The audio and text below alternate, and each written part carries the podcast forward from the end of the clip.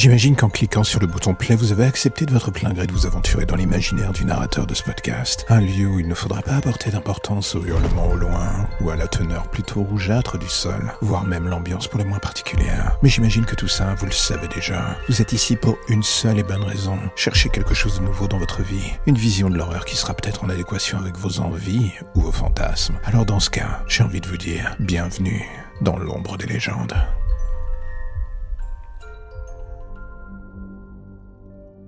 Quand la police arriva chez la famille Mitchell dans la banlieue de Washington ce soir de décembre, la logique aurait voulu que ça ne soit que pour un appel de routine. Un voisin avait mentionné des hurlements, sûrement une dispute de couple. Le genre de choses que les officiers pensaient pouvoir régler rapidement. Cela du moins c'était le scénario parfait. Celui qui se déroula sous leurs yeux était tout autre. Dès l'arrivée, et en posant un pied devant la maison, l'officier Sanders et son collègue Valdez eurent la désagréable surprise de voir un corps passer à travers la fenêtre du dernier étage de la maison.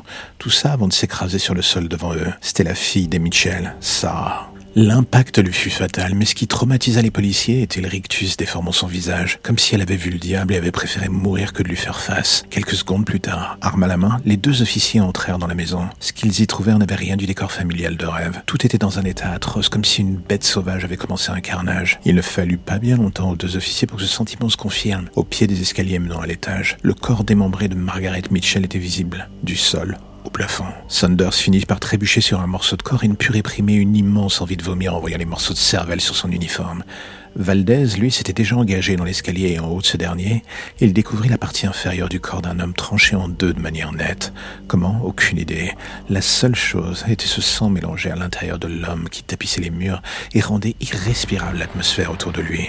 Quelques mètres plus loin, Valdez vit le reste du corps. C'était le père. Il avait sans doute tenté de ramper vers la chambre de sa fille, celle qui avait préféré sauter par la fenêtre que d'affronter le monstre responsable de ses atrocités. Et c'est alors qu'il pensait avoir tout vu, que la porte du fond du couloir s'ouvrit lentement devant Valdez, laissant apparaître un jeune enfant baignant dans son propre sang. La question qui traversa l'esprit du policier est est-ce qu'il avait vu les atrocités? Sûrement. Et comme un bon policier qu'il était, Valdez s'approcha de l'enfant dans l'espoir de l'emmener loin de ce merdier. Mais plus il approchait justement, plus quelque chose le dérangeait. L'atmosphère, le côté stoïque de l'enfant, son regard sur lui, et c'est quand il arriva à moins d'un mètre qu'il comprit son erreur en croisant le regard de ce dernier, un regard de prédateur. Ce dernier lui sourit pour laisser apparaître une dentition pour le moins inhumaine. Dans son témoignage, Sanders, qui était encore au rez-de-chaussée, indiquait que tout ce qu'il avait entendu en premier lieu, c'était les hurlements de son collègue suivis d'une dizaine de coups de feu, et que lorsqu'il était arrivé, il avait retrouvé l'enfant les mains dans le corps de son collègue, enfin, dans le cadavre de son collègue, ou plutôt des morceaux. Sanders jura que l'enfant l'avait alors attaqué, et qu'il avait dû faire usage de son arme pour se défendre, finissant par le tuer. La balistique indiqua que Sanders avait bien fait plus que tuer l'enfant. Il avait vidé deux chargeurs dans ce dernier. Quelques semaines avant le procès, Sanders quitta la police et tenta de se suicider. Une fois sans y arriver, et la deuxième fut la bonne. Il ne laissa qu'une seule vidéo en forme d'adieu, celle racontant beaucoup plus en détail ce qui s'était vraiment passé ce soir-là, loin du premier rapport de police qui n'indiquait que quelques détails, lui. Pour lui, l'enfant qu'il avait vu n'était pas un, c'est un monstre se cachant sous l'apparence de ce dernier. Et le plus effrayant dans l'histoire est que quelques années plus tard, il fut découvert au travers d'un cold case sur cette affaire que la famille Mitchell, soi-disant bien sous tout rapport, étaient en fait des rabatteurs pour des organisations religieuses plus ou moins louches, des fournisseurs de viande fraîche pour des activités dont on ne veut même pas entendre parler, et que le fils qu'on croyait être le leur était un enfant enlevé.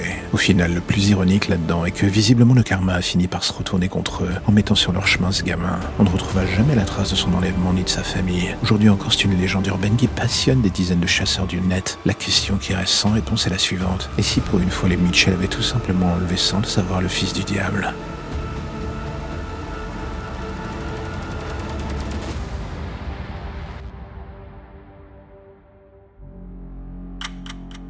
La lumière au bout du tunnel, voilà ce qui vous ramène enfin vers votre petite existence si tranquille. Plus d'ombre, plus d'histoire ou de légendes bizarres. Juste le quotidien qui revient frapper à votre porte en attendant de replonger d'ici demain matin vers de nouvelles zones pour le moins sombres. Vous avez déjà envie de revenir, je le sais, mais patientez. Chaque chose en son temps.